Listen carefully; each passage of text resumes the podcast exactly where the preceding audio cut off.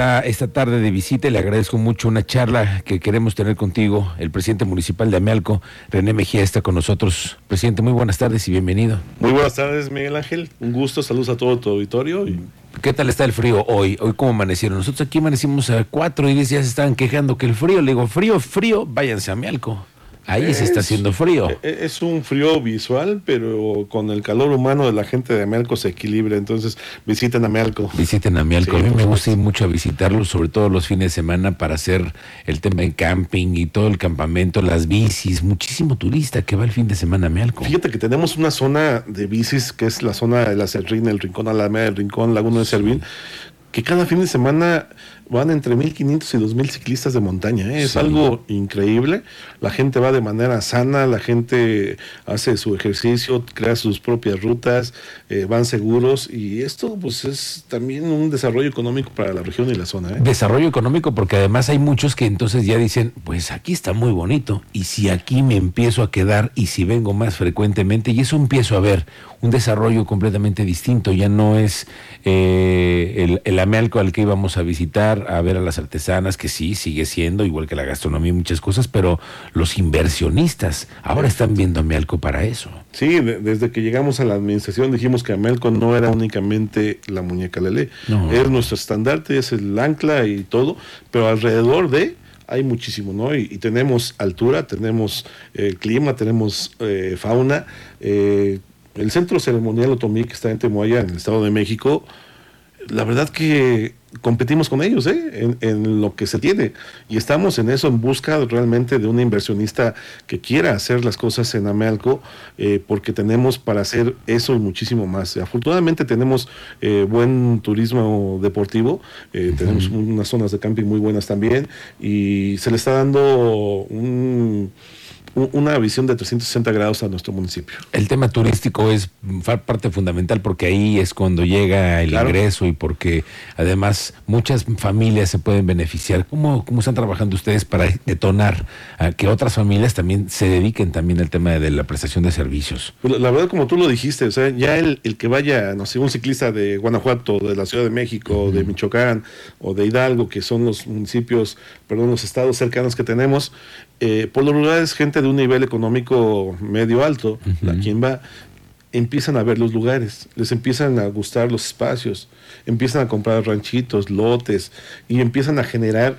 economía en las zonas. Entonces, derivado de esto, ahorita está habiendo un crecimiento, pues de alguna manera equilibrado a lo largo y ancho de todo el municipio y precisamente se logra lo que me comentas, de cómo salen más prestadores de servicios, de cómo se, logra que la gente se involucre y pues es gracias a ello, porque se van presentando en las diferentes zonas y pues si yo veo que aquí están trabajando, pues voy a poner mi tiendita porque sé que ya voy a tener garantizado eh, eh, pues dos o tres cosas para vender, o se voy a poner mi casita de materiales, voy a comprar mi maquinita, etcétera, etcétera, ¿no? Entonces empieza a detonar, si es una zona de, cabañas, pues yo me voy a ofrecer como guía a enseñarte el cerro, este, en fin. Sí, sí, sí, hay, diversidad de, cosas. Por supuesto. ¿Y el municipio es facilitador eh, o es un consecuente de buscar inversiones? Presidente municipal, porque luego con eso llegan los inversionistas extranjeros y dicen, ah, sí, pero cuando me regresan el expediente y me lo regresan y me lo regresan. Efectivamente. cuando se, se desincentiva mucho. Fíjate que el municipio es garante de la legalidad.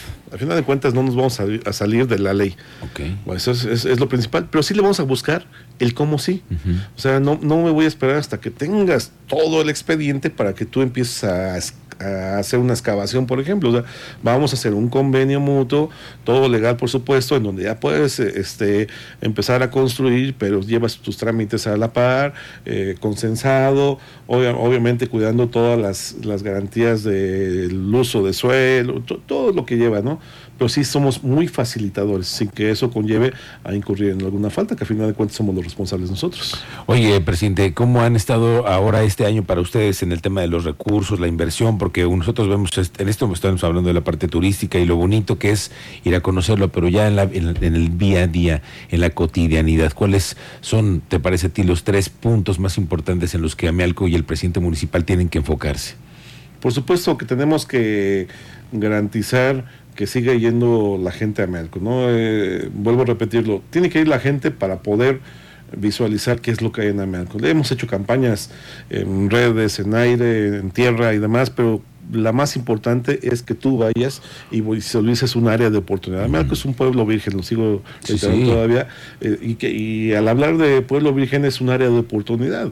Y nosotros, ¿qué es lo que hacemos? Únicamente normar que no se destroce la belleza de Amealco. Entonces, cuando tú visites Amealco, pues se, abre un área de oportunidad. Es, lo primero, continuar con el turismo. En segundo, pues por supuesto que estamos dando las garantías para que inversionistas puedan eh, llevar sus proyectos a nuestro municipio, ¿no? Entonces, eh, ahorita pues estamos a punto de concretar la primera etapa de una pequeña industria ahí maquiladora que pues, va a generar alrededor de mil, mil empleos. Dices, no, pues son mil empleos. Bueno, pues son mil empleos que no tenían a Melco, caray. No, no, no, no, no pero por supuesto que son mil, son muchísimos para Melco No, y yo te puedo decir que hay alrededor de ocho mil personas que salen a diario a trabajar acá a los parques industriales. Si tú vas a Melco, eh, no sé, en cualquier horario, en las tardes, noches, encuentras un montón de vehículos de transporte de personal. Eso también debe decir. Sí. Muchísimo. La conectividad es importante. a trabajar acá.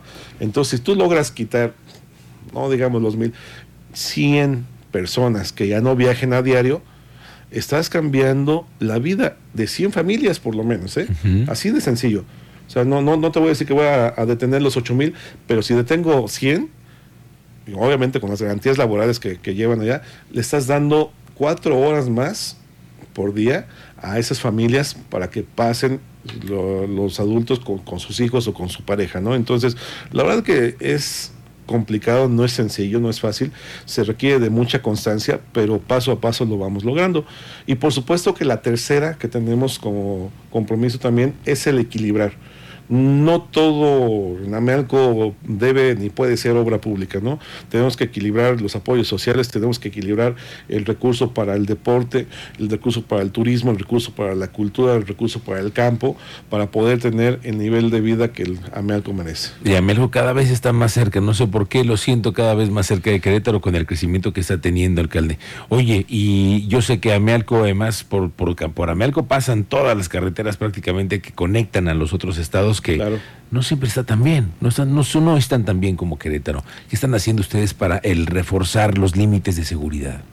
Pues la verdad que te puedo decir que Melco está dentro de los tres municipios más seguros del estado, que es, Querétaro es seguro de por sí a nivel nacional, y dentro de los seguros está lo más seguro que es Amealco, a pesar de que tenemos eh, un municipio de Michoacán, tres del Estado de México, eh, afortunadamente el trabajo coordinado entre la Policía Municipal, la estatal, por supuesto, eh, lo que es Fiscalía y lo que es Sedena y Guardia Nacional, con los operativos que se mantienen constantes, pues hemos mantenido o se ha mantenido que Amealco siga siendo un lugar paradisíaco y muy tranquilo. Y ojalá que sí, que este fin de semana además muchos puedan ir a visitarlos, porque además, como tú dices, hay muchísimas rutas de, de, bici. Por ejemplo, ahí, ¿qué están haciendo ustedes para cuidar, para preservar que no haya tampoco un abuso, alcalde? Porque luego también los vehículos motorizados abusan. Yo he visto carteles que dicen la gente que hasta andan disparando, así que si te andas cruzando con vehículos motorizados. ¿Cómo lo, están cuidando ustedes? afortunadamente, eh, en cuestión de bicis y motorizados es lo mismo.